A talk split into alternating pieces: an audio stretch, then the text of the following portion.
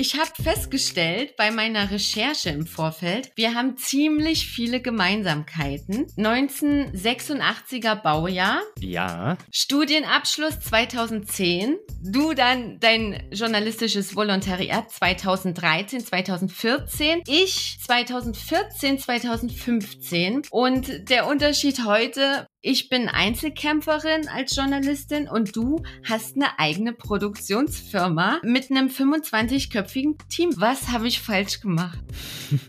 ja, inzwischen sind wir sogar ein paar mehr Leute, aber darauf kommt es gar nicht so an. Ich würde jetzt gar nicht unbedingt sagen, dass du was falsch gemacht hast. Im Gegenteil.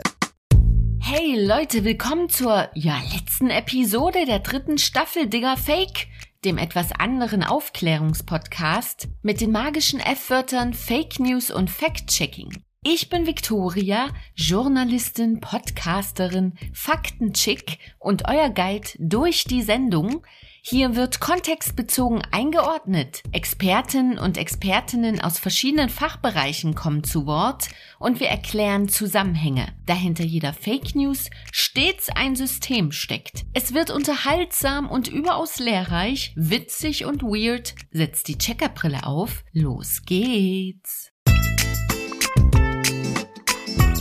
Digga Fake der Podcast über Fake News und Fact-Checking mit Viktoria Graul.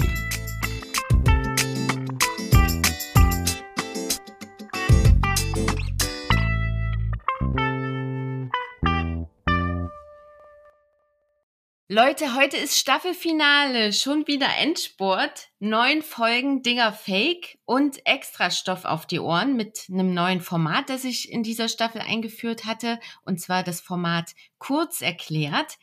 Viel Herzblut, viel Arbeit habe ich reingesteckt, damit ihr gut gewappnet durchs Netz tingeln könnt. Lasst uns also gemeinsam mal zurückblicken, wer war dabei, um was ging's und äh, ja, was hat mich eigentlich bewegt in dieser Staffel? Und ich freue mich wie ein Honigkuchenpferd, dass er in der Sendung ist, dass er zugesagt hat und er seinen Senf dazu beigeben kann. Er, der schon viele Jahre auf YouTube überaus erfolgreich im Bereich Bildung unterwegs ist, besser bekannt als Mr. Wissen to Go. Herzlich willkommen, Mirko Trotschmann. Danke, hallo Victoria. Schön. Ich habe festgestellt bei meiner Recherche im Vorfeld, wir haben ziemlich viele Gemeinsamkeiten.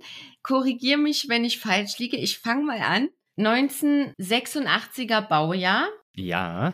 du in West, ich in Ost. 2005 Abi. Mhm. Studienabschluss 2010.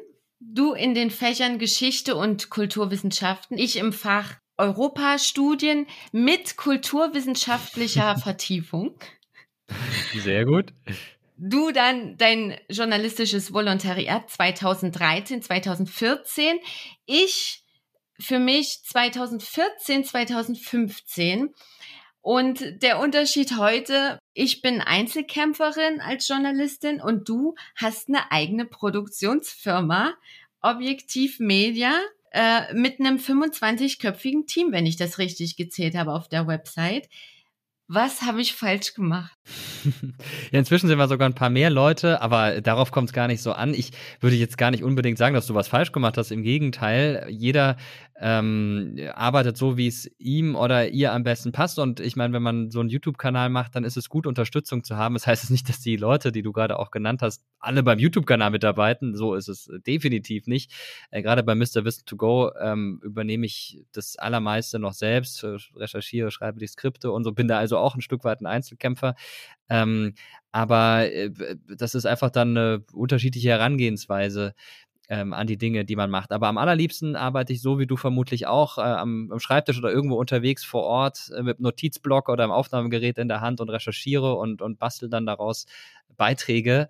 Äh, und das kann man ja auch ohne ein Team machen, das kriegt man auch allein hin. Was nicht heißt, dass ich kein Teamplayer bin. Ich mag das auch gerne. Äh, aber ich möchte da äh, einfach nur mit sagen, dass ich das eine gar nicht gegen das andere ausspielen würde. Ja, du hast 2000 zwölf mit deinem YouTube-Kanal angefangen. Ich habe mir dein erstes Video angeschaut und du sagst im ersten Video, ihr schaut Videos von mir und schon müsst ihr weniger lernen.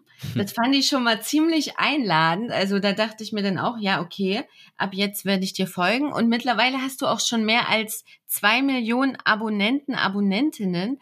Das ist schon eine Hausnummer, finde ich.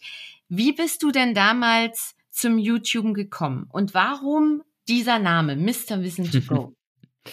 Ja, in dem Video habe ich natürlich auch ein bisschen dick aufgetragen, muss man ja bei so einem äh, Video, das den Kanal bewirbt. Aber die Idee Mr. Wissen to Go, die stammt auch genau aus dieser Zeit. Ich wollte den Kanal eigentlich Wissen to Go nennen, ohne das Mr. davor, war dann aber schon vergeben. Und der Gedanke war, dass die Leute sich die Videos einfach mitnehmen können, wenn sie zum Beispiel auf dem Weg zur Schule sind und dann nochmal über irgendein Thema nachdenken müssen, sich darüber informieren wollen oder wenn sie irgendwo draußen rumsitzen und nochmal wissen wollen, wie war das eigentlich jetzt damals mit Karl dem Großen oder der französischen Revolution, dann guckt man in dieses Wissen, das man mitgenommen hat. Deshalb Wissen to go. Und dann hat YouTube mir vorgeschlagen, naja, weil Wissen to Go schon vergeben ist, könntest du doch Mr. Wissen to Go nehmen oder Monsieur Wissen to Go. Ich glaube, Herr Wissen to Go waren so ein paar Vorschläge und ja, Mr. Wissen to Go war dann das naheliegendste. Ich saß da mit meiner Frau im Auto, die hat es gerade für mich eingerichtet am Handy und hat mir dann vorgelesen, hier, guck mal, das gibt's zur Auswahl. Ich sagte, ja komm, Mr. Wissen to Go. Steht später eh nirgendwo. wusste nicht, dass es überall dann immer angezeigt wird.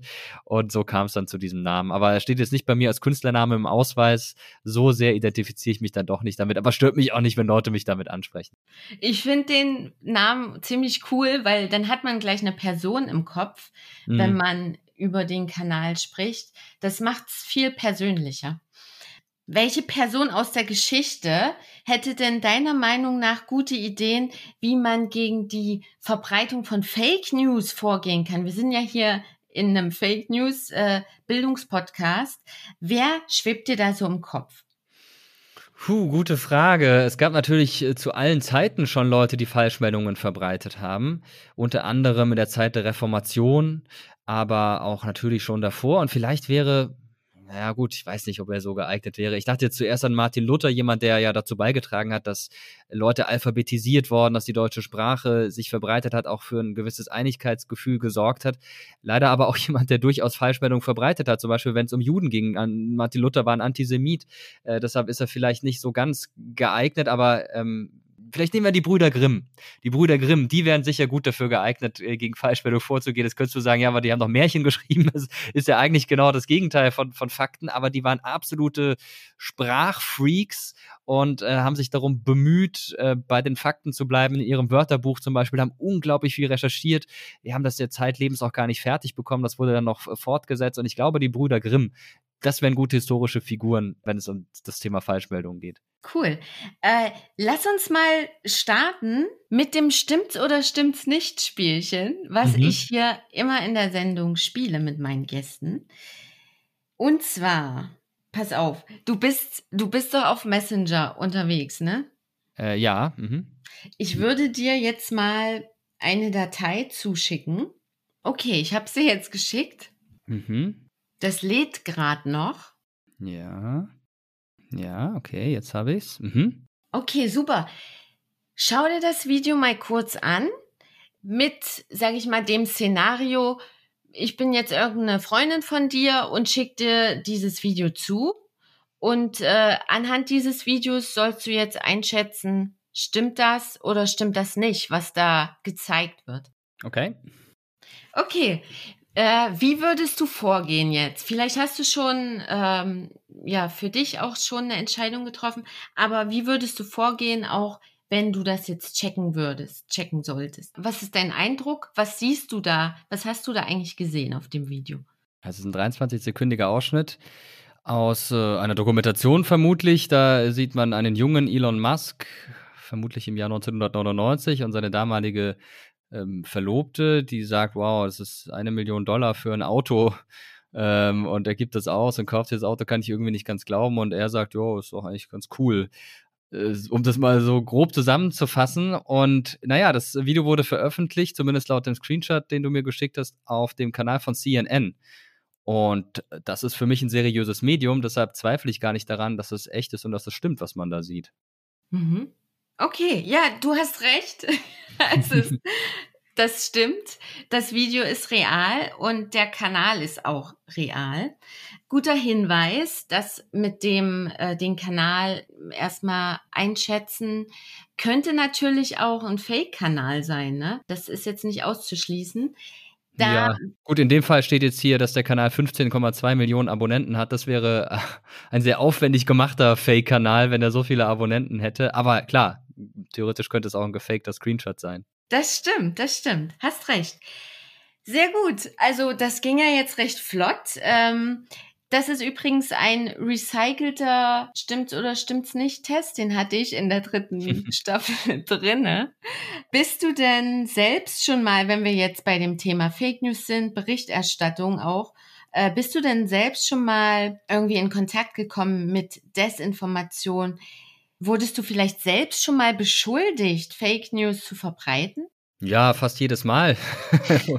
Wenn ich Videos mache, gerade zu heiklen Themen, da gibt's dann immer Leute, die sagen, du bist vom Staatsfunk, du wirst von der Regierung für deine Videos bezahlt und vieles mehr. Das stimmt alles gar nicht, aber wenn man halt für die öffentlich-rechtlichen arbeitet, dann muss man sich solche Vorwürfe immer wieder anhören.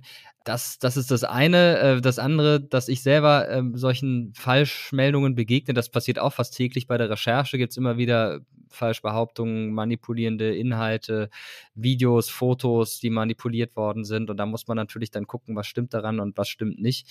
Aber oft äh, sieht man das auch direkt auf den ersten Blick oder wenn man Text liest, merkt man, dass eine Art und Weise, wie da mit Sprache gearbeitet wird. Und äh, wenn das zum Beispiel eine Behauptung ist, für die man nirgendwo eine zweite Quelle findet, dann kann man auch schon von ausgehen, dass da was nicht stimmt. Mhm. Ja, okay. Bist du denn jetzt warm für unseren Rückblick so? Ja, ich denke doch schon. Ist auch heute ein warmer Tag, also ja. war ja vorher schon warm. Ja, das stimmt. Ich äh, schwitze ja auch schon äh, in meiner kleinen Bude. Ich musste die Fenster schließen jetzt, weil, oh. weil es draußen vielleicht ein bisschen Lärm wäre. Mhm. Ähm, ja, dann würde ich sagen, lass uns starten. Wir haben fünf Rubriken. Die Namen habe ich dir schon vor der Sendung verraten. Mhm. Und ich würde vorschlagen, du bestimmst die Reihenfolge, wie wir starten. Okay, gerne. Ja. Warte, muss ich mir schnell die ähm, Rubriken mir hier holen. Okay, also dann würde ich doch sagen, äh, eine gute Rubrik für den Einstieg wäre Fun, Fun, Fun. Ha, habe ich, hab ich mir gedacht. Äh, super. fun, fun, fun. Das betrifft Episode 3. Fake News Spiele im Test. Was taugen Harmony Square, Factitious und Co. Mein Gast war Julian Laschewski. Der ist Co-Host im Podcast Unlocked. Das ist ein Spiele-Podcast. Mhm. Und wir haben uns das Thema Fake News Spiele angeschaut, die online verfügbar sind und die dich für das Böse sein belohnen. Ja, das klingt ein bisschen unmoralisch und durchtrieben, aber ähm, es ist auch tatsächlich effektiv, das haben auch schon wissenschaftliche Studien gezeigt, um den eigenen Widerstand gegen Desinformation zu stärken. Und wir hören jetzt mal rein. Genereller Eindruck, wie fandest du die fünf Spiele? Ja, lustigerweise hatte ich gar keine Vorstellung davon, weil mir nicht bewusst war, dass es sich, man, man sich die Mühe gemacht hat, eben diese fünf Online-Slash-Browser-Spiele äh, zu programmieren und ich finde, da teilweise richtig viel Arbeit reingesteckt hat. Also da war ich sehr, sehr erstaunt und kann auch ehrlicherweise sagen, dass ich glaube, ich drei davon, naja, zwei auf jeden Fall mit Sicherheit komplett durchgespielt habe, einfach weil ich, äh, weil ich die so cool gemacht fand und weil ich auch eben aufgrund der Herangehensweise das so spannend umgesetzt fand, dass ich da definitiv ähm, ja wie das auch durchspielen wollte. Und äh, allgemein ähm, mochte ich äh, besonders, ähm, oder beziehungsweise wir werden ja bestimmt gleich sagen, was ist, aber zwei davon auch besonders gerne, weil sie, finde ich, auf eine sehr leicht verständliche Art und Weise, also auch eben äh, vielleicht für jüngere Menschen näher bringen, wie einfach es doch ist, Fake News im Internet zu verbreiten.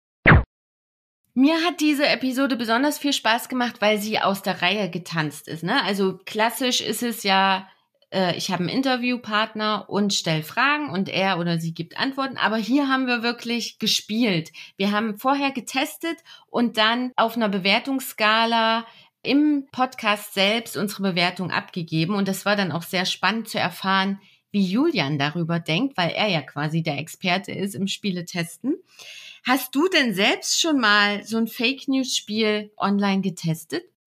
Ja, das habe ich. Und zwar gibt es ein ganz tolles Tool der Kollegen von Articlet. Die haben was entwickelt, das sie für Workshops an Schulen einsetzen. Da kann man dann irgendwelche Meldungen angezeigt bekommen und selbst prüfen, stimmt das oder stimmt das nicht? Und mit entsprechenden Werkzeugen, Bilderrückwärtssuche, Quellencheck und vieles mehr kann man da vorgehen. Und ich finde, das ist ein ganz, ganz schönes Tool. Und das haben die mir vorgestellt, die Kollegen, bei einer Bildungsmesse in Karlsruhe vor einiger Zeit. Und das ja, hatte schon so einen Spielcharakter. War jetzt aber nicht so ein, so ein klassisches Spiel mit Zocken und allem Möglichen, aber äh, trotzdem hat man sich da gut unterhalten gefühlt. Ah, cool. Kenne ich tatsächlich noch nicht. Werde ich testen. Ich kann dir Bescheid geben, wie ich es fand. ja, super. Äh, okay. Ach ja, was ich noch sagen wollte zu dem Spieletest. Das hat mich dann irgendwie so angefixt hinterher, dass ich mir gedacht habe, ey, ich habe jetzt Bock, selbst so ein Spiel, so ein Fake News Spiel zu konzipieren. Von daher, wenn irgendjemand da draußen zuhört, der Spieleentwickler, Spieleentwicklerin ist, gerne bei mir melden, wenn er Bock hat auf die Zusammenarbeit. okay, dann äh, ja, nächste Kategorie, oder? Ja, gerne. Dann würde ich doch das mit dem Popcorn nehmen. Also nur noch Popcorn hat gefehlt. nur noch Popcorn hat gefehlt. Damit meine ich Episode 5. Bescheißen Goes Business, Undercover bei den Fake News Produzentinnen. Da habe ich eine Berufskollegin gesprochen, und zwar Maria Christoph. Sie ist Investigativjournalistin bei Paper Trail Media und war mit am Start bei einer internationalen Undercover-Operation. Sie hat geholfen, ein Unternehmen aus Israel zu enttarnen. Das nennt sich wohl Team Jorge. Nee, Team Roche. Jorge. Das, so, so steht es auf meinem Zettel, aber ausgesprochen heißt es Team Roche. Ähm, und sie erzählt im Podcast, wie das Geschäftsmodell eben von dieser Firma aussah, das vor allem mit automatisierten Systemen arbeitet, um eben Fake News zu verbreiten. Hören wir mal kurz rein.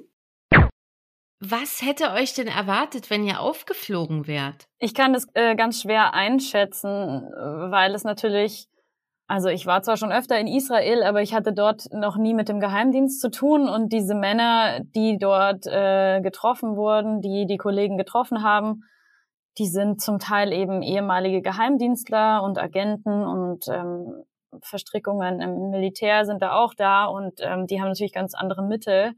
Ich kann mir vorstellen, ich weiß nicht, im schlimmsten Fall würden die Kollegen das Land verlassen müssen. Und ähm, erstmal von woanders aus arbeiten, ehrlich gesagt. Ähm, also das, das kommt ganz drauf an. Was natürlich auf jeden Fall möglich war, dass wir dann erstmal ausspioniert werden und dass quasi diese gesamte Recherche auffliegt ähm, und so gesehen, dass quasi die Kollegen vielleicht dann auch Teil einer Kampagne werden, zum Beispiel. Das hätte natürlich auch passieren können.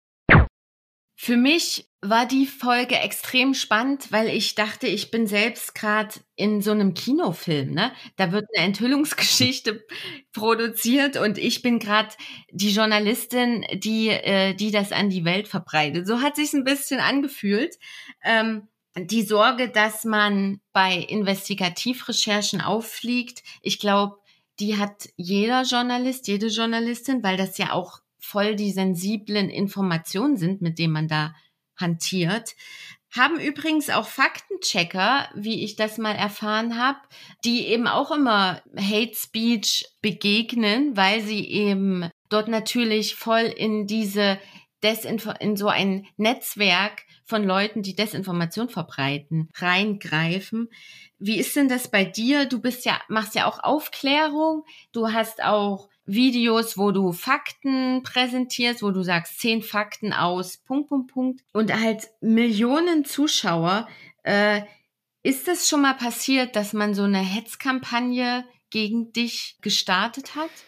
Es gibt schon immer mal wieder Momente, in denen ich merke, da wurde jetzt ein Video in irgendeiner Telegram-Gruppe geteilt und es gibt enorm viele Leute, die sich darauf jetzt stürzen und in den Kommentaren bestimmte Dinge schreiben, aber selten geht es da gegen mich, sondern es geht eher gegen ja, bestimmte Gruppen, wenn es da zum Beispiel um Asylsuchende geht in dem Video oder wenn es um die Grünen geht oder um andere, dann merke ich schon, okay, da ist was gesteuert sicherlich im Hintergrund, aber dass es jetzt explizit gegen mich geht, hatte ich im großen Stil noch nicht, im kleineren schon, ja, aber Gott sei Dank jetzt nicht den, den riesen Shitstorm, der dann über Tage anhält und von tausenden Accounts aus betrieben wird. Aber das kann ganz schnell gehen. Eine Äußerung, die irgendwo aus dem Zusammenhang gerissen wird, zum Beispiel, kann dazu beitragen. Und ich habe großen Respekt vor den Kolleginnen und Kollegen, die sich dem immer wieder aussetzen, indem sie dahin gehen, wo es brennt, indem sie zum Beispiel auf Demonstrationen sind, sich dort auch sichtbar machen und dann auch angreifbar sind für Leute aus bestimmten Milieus, die das dann nutzen, um, um diese Leute online äh, zu attackieren und dass sowas dann auch in der realen Welt stattfinden kann. Das haben wir unter anderem bei dem Mord an Walter Lübcke erlebt, der sich bei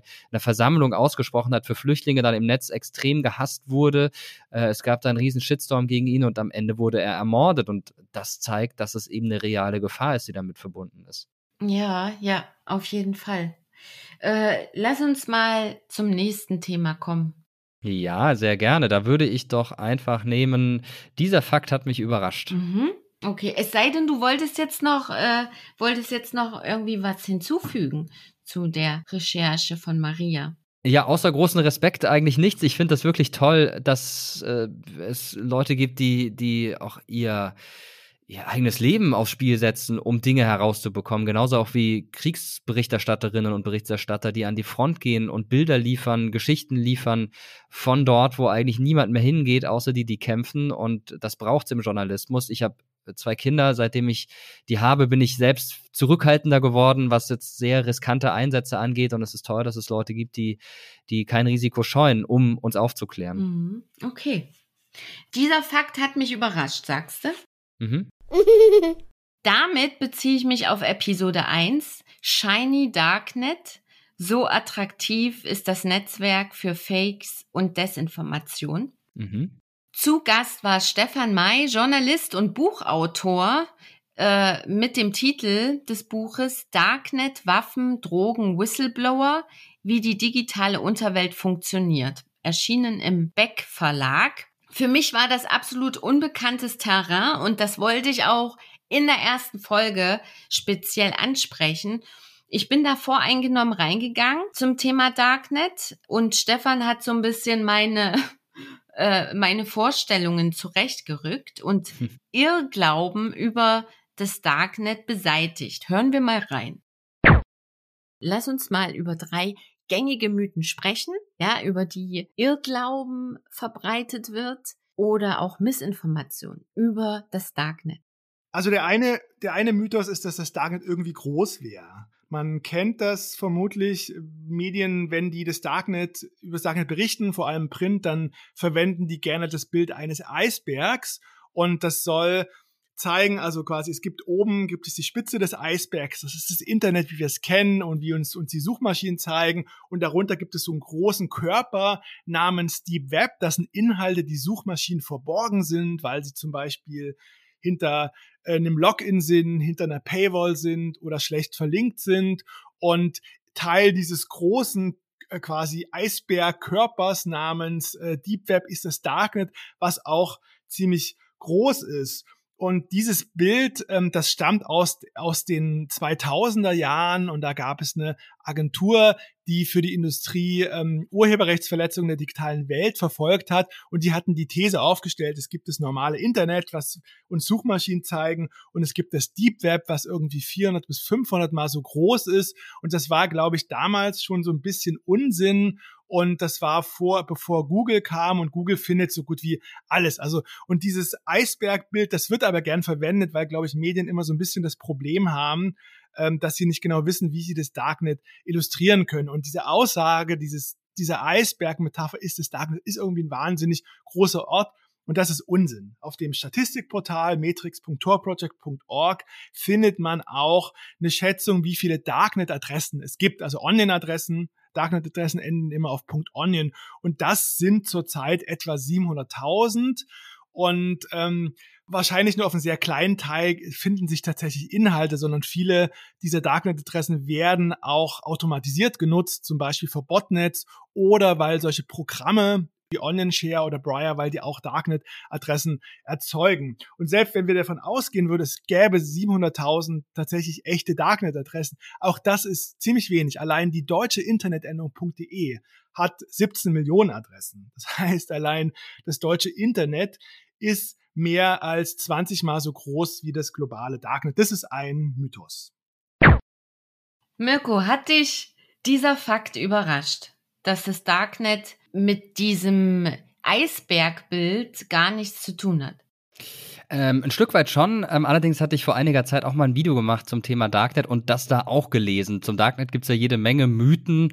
Das wird auch, wie jetzt gerade eben beschrieben, gerne mal von den Medien genähert, weil es ja irgendwie so ein, ein dunkles Feld ist, sagt ja schon der Name Darknet. Und da passt es dann dazu, wenn man von irgendwelchen Dingen spricht, die nicht bekannt sind. Wir sind eigentlich nur an der Oberfläche unterwegs und unten da äh, ist das wahre Leben. Klingt natürlich gut, lassen sich gute Geschichten erzählen, aber ja, die Realität sieht dann ein bisschen anders aus und ich finde, er hat das äh, wirklich sehr, sehr gut dargestellt und auch nochmal klar gemacht, warum das oft so gemacht wird. Hängt natürlich auch viel mit Unwissen zusammen. Ich habe es leider immer noch nicht getestet. Ich wollte schon längst mal ins Darknet rein über den Tor-Browser.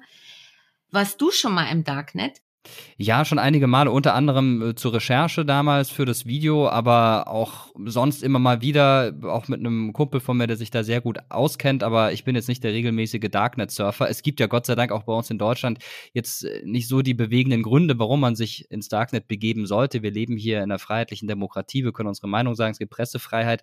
Wenn äh, im Iran zum Beispiel oder was ich jetzt eher bezweifle, weil es da die technischen Gegebenheiten gar nicht so gibt, in Nordkorea Leute das Darknet verwenden, dann ist es nochmal aus einem ganz anderen Hintergrund.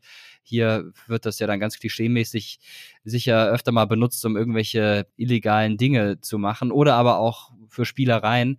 Äh, für mich gibt es jetzt keinen zwingenden Grund, warum ich mich im Darknet bewegen sollte. Mhm. Nächste Kategorie? Da nehme ich jetzt Sticks Like Glue. Uh. Sticks like glue. Damit meine ich ein ganz bestimmtes Thema, Dauerbrenner in dieser Staffel, künstliche Intelligenz.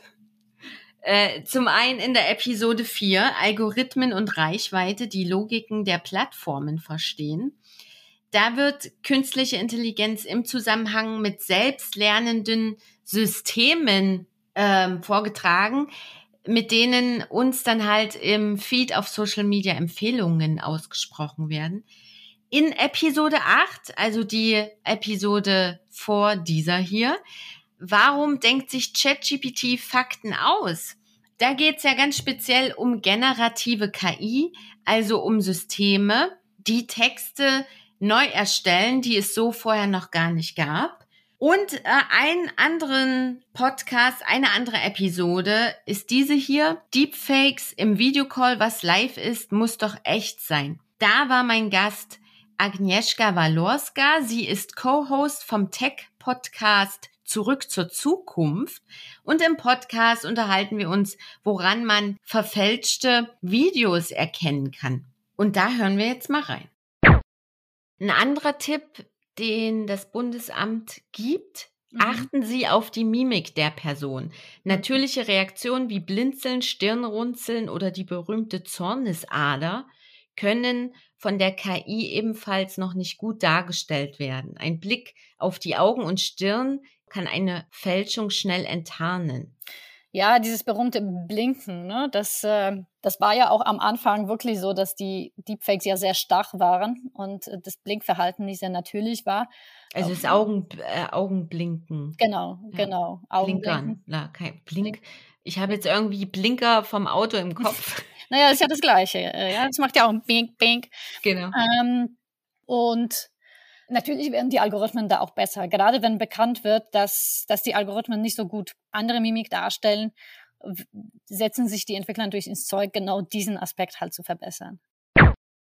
Ja, ziemlich wichtiger Punkt, den Agnieszka hier gesagt hat. Algorithmen werden immer besser. Also das heißt, der technologische Fortschritt macht es zunehmend schwieriger, dass wir Deepfakes erkennen können ich gebe ja auch Workshops im Bereich Medienkompetenz und dann zeige ich immer so Vergleichsvideos von Deepfakes, die 2016 zum Beispiel erstellt wurden, das typisch bekannte mit, mit dem Obama-Fake und dann heutige Deepfakes mit äh, Tom Cruise zum Beispiel, die auf Social Media kursieren. Und der Unterschied, der ist echt extrem groß. Also ich sehe mhm. da bei den heutigen Deepfakes ja, also das, das, das, ist phänomenal so, wie so die Übereinstimmung ist. Wenn man natürlich genau hinguckt, dann erkennt man schon einige Hinweise, aber wir scrollen ja meistens im Newsfeed ziemlich schnell durch und mhm. geben da nicht wirklich Acht, äh, das sehr genau zu inspizieren. Wie blickst du denn in die KI-Zukunft? Siehst du das mit Sorge? Ich bin ein bisschen ambivalent unterwegs. Einerseits, ja, die Sorge ist da, dass da Dinge manipuliert werden und dass wir irgendwann gar nicht mehr erkennen, wo findet Manipulation statt. Andererseits sehe ich auch viele Chancen. Es ist, glaube ich, typisch deutsch, immer zuerst äh, die Stirn in Sorgenfalten zu legen und sich dann zu überlegen, was könnte es denn auch nutzen, ist vielleicht auch gar nicht falsch, immer das Negative mitzudenken. Aber ich glaube, dass KI uns auch in ganz vielen Bereichen weiterhelfen kann. Und meine Hoffnung ist einfach die, da bin ich optimistisch, dass wir gleichzeitig über KI eine Möglichkeit finden, mit KI generierte Deepfakes zu erkennen. Denn was die KI erstellt hat, muss sie ja eigentlich auch entschlüsseln können. Und da bin ich einfach optimistisch, dass wir kluge Leute haben, die das hinbekommen. Ja, da drücke ich uns die Daumen. Ich hatte auch schon im Podcast davor eben genau dieses Thema auf dem Plan KI-Detektoren. Und der aktuelle Stand ist eben der, dass solche Detektoren eben keine gute Arbeit machen momentan. Mhm. Und ähm, ja, deshalb liegt es immer noch an uns, dass wir das dann halt auch eigentlich besser erkennen sollen und können und müssen. Und ich finde, wenn wir da alle sage ich mal, selbst auch unsere Hausaufgaben machen und uns alle ein bisschen besser weiterbilden in dem Bereich, glaube ich, dann sind wir schon ein ganzes Stück weiter. Dass wir uns einfach sensibilisieren, dass es Deepfakes gibt, auch woran man die nach heutigem Stand immer noch ganz gut erkennen kann. Ja, ich denke auch. Also gucken wir einfach mal, wie sich das weiterentwickelt. Aber man sollte sich auf jeden Fall bewusst sein, dass da gerade sehr viel passiert und dass wir, und da passt der Eisberg wahrscheinlich erst an der Spitze des Eisbergs. Ja, sind. da passt es, äh, da passt diese Metapher tatsächlich, ja. Jetzt haben wir noch eine Rubrik übrig, ne? Ähm, damit setze ich mich ab jetzt anders auseinander. Ha! Auch ein sehr schönes Thema. Episode 6. Was geht da im Kopf? Die Psychologie hinter Fake News. Zu Gast war Philipp Schmidt, Psychologe und Mitautor des Handbuchs Widerlegen, aber richtig. In dieser Episode blicken wir da auf Phänomene, die unsere Empfindungen für Vertrauen und Richtigkeit bestärken. Und wir sind dann auch ziemlich schnell auf das Thema Verschwörungstheorien gekommen. Wie könnte es anders sein? Hm. Wir hören mal rein. Gibt es da noch irgendwie andere Gründe, warum man zum Beispiel unbedingt an Verschwörungstheorien festhält? Ja, also Hornsey und Fielding haben das mal in einer Publikation, zwei amerikanische Psychologen mit dem Namen Jiu-Jitsu Persuasion beschrieben und beschreiben dort im Prinzip die Gründe, warum Leute Wissenschaftsergebnisse leugnen. Und da sind wir eigentlich auch beim Thema, weil manchmal stellt man sich ja die Frage, wie kann man überhaupt auf die Idee kommen, Wissenschaft zu leugnen? Also was, was treibt einen dazu, wenn man doch eigentlich auch alle Informationen zur Verfügung hat? Nun, und da gibt es einige Gründe, die das erklären können. Einer davon ist der soziale. Das heißt, das soziale Umfeld kann sehr stark prägen, ob ich an etwas glaube oder nicht. Und das gilt natürlich auch für Fake News. Wir haben aber auch auf der Persönlichkeitsseite noch so etwas wie äh, Verschwörungsmentalität. Das heißt, wir alle denken mehr oder weniger zu einem gewissen Grad daran, dass ähm, vielleicht hinter der Information, die uns präsentiert wird, mehr steckt. Und das ist manchmal auch gut, um auch so etwas wie kritisches Denken voranzutreiben. Das kann aber auch sehr seltsame Züge annehmen, wenn jemand eine sehr stark ausgeprägte Verschwörungsmentalität hat und hinter allem eine Verschwörung wittert. Und das zieht sich dann natürlich durch alle möglichen Informationskreise, die er bekommt und er glaubt einfach gar nichts mehr. Und dann hat man auch nur einen sehr schweren Fall, dem, der Person noch irgendwelche sinnvolle Informationen zu geben. Verschwörungsmentalität, das hatte ich bis dato noch gar nicht gehört. Ein Phänomen, das uns alle verbindet. Und in diesem Zusammenhang finde ich das sehr spannend. Ich hatte davor mal auch in einem wissenschaftlichen Artikel gelesen, dass es über Jahrhunderte normal war, an Verschwörungstheorien zu glauben aber heute ist das eher so ein gebrandmarkter Begriff. Da denkt man gleich, oh Gott, der hat doch einen an der Klatsche, die ist nicht ganz richtig im Kopf. Und äh, ja, dieses Denkmuster, das ich da eben auch in dem Artikel gelesen habe, das ist halt gekippt, dass man ähm, überall Verschwörung irgendwie wittert. Das sei jetzt, das ist jetzt problematisch heutzutage. Und äh, das hat tatsächlich auch noch mal diese Sicht auf Verschwörungstheorien für mich verändert. Also, dass wir alle eben diese Mentalität irgendwie mitbringen, der eine mehr, der andere weniger und wer das eben mehr mitbringt, der kann sich dann auch richtig krass verstricken. Wie geläufig ist dir denn der Begriff Verschwörungsmentalität? Den habe ich tatsächlich jetzt auch zum ersten Mal gehört in dieser Form, aber ich finde den interessant und finde die Gedanken dahinter auch interessant. Interessant finde ich auch die Diskussion um den Begriff Verschwörungstheorie, denn da gibt es ja durchaus Kritik dran, denn äh, Verschwörungstheorie impliziert, dass es da ja was Profundes gibt, das dahinter steht. Eine Theorie ist ja immer was Ausgearbeitetes mit Hand und Fuß, aber diese Verschwörungen, die sind ja, oder diese Verschwörungserzählungen sind ja oft einfach nichts anderes als Märchen. Deshalb äh, mag ich auch inzwischen lieber so einen Begriff wie Verschwörungserzählung oder Verschwörung, oder Verschwörungsmythos ähm, und diese Verschwörungsmentalität, die hier angesprochen wird, ja, das ist auf jeden Fall was. Ich würde allerdings ein bisschen vorsichtig sein damit, ähm, denn äh, es könnte ja eine logische Konsequenz sein zu sagen, also wir tun jetzt einfach gar nichts mehr als Verschwörungserzählung ab. Das wäre auch nicht richtig, denn es gibt durchaus einige äh, sehr wilde und krude Verschwörungsideologien, Mythen, die existieren und die sollte man auch als solche benennen. Mhm. Ja, das stimmt. Da gebe ich dir recht. Diese Diskussion, wie man das nun bezeichnet, ob es eine Theorie ist oder Mythos, die ist mir auch bekannt und ähm, ich sehe es aber irgendwie, ich sehe Verschwörungstheorie, für mich hat das irgendwie was Ironisches. Mhm. Ähm, weil das ist ja schon Widerspruch an sich irgendwie. Von daher nehme ich immer noch gerne diesen Begriff. Mhm. Ja, klar. Also äh, kann ja auch jeder für sich selbst so definieren. Ich habe es mir mal überlegt, das dann anders zu machen, aber ich ähm, würde es andere jetzt auch nicht als falsch abtun. Ja, ja. Wir sind durch, wie ich das jetzt richtig sehe. Ja, spannende Dinge hast du da gemacht in dieser Staffel. Ja, finde ich auch. War total toll, die ganzen Experten ranzuholen. Man lernt ja auch immer selbst noch was wenn man sich mit Themen befasst und die anderen vorstellt. Was nimmst du jetzt so mit ähm, aus dieser aus dieser Folge? Was was ist dir besonders jetzt im Gedächtnis geblieben vielleicht? Verschiedene Dinge, unter anderem das, ähm, was wir zuletzt besprochen haben, diesen Begriff der Verschwörungsmentalität, aber auch wie volatil wir gerade leben, die Situation. Wir sind wieder mal in der Umbruchphase, sind wir irgendwie gefühlt ständig vor ein paar Jahren war es der Weg zu den sozialen Netzwerken, jetzt ist es die künstliche Intelligenz. Da muss natürlich auch mal aufpassen, da wird sehr viel gehypt, was dann weniger heiß gegessen als gekocht wird. Aber es ist einfach sehr spannend und ich denke mal, in fünf bis zehn Jahren sind wir an einem ganz anderen Punkt und werden uns dann darüber unterhalten, inwieweit KI uns jetzt beeinflusst hat oder nicht. Ähm, ja, es ist eine Sache, die ich jetzt auch mitgenommen habe, auch aus den vergangenen Folgen deines Podcasts, dass es nicht langweilig wird und dass es sich lohnt, noch eine Staffel zu machen für dich sicherlich oder noch mehrere Staffeln. Ja, auf jeden Fall. Also ich äh, habe da schon Bock, noch weiterzumachen, ja. Cool. okay, Mirko, vielen Dank, dass du im Podcast warst. Es hat richtig viel Spaß gemacht. Mir auch. Danke für die Einladung. Digga Fake. Das war Digga Fake mit dem Journalisten Mirko Drotschmann.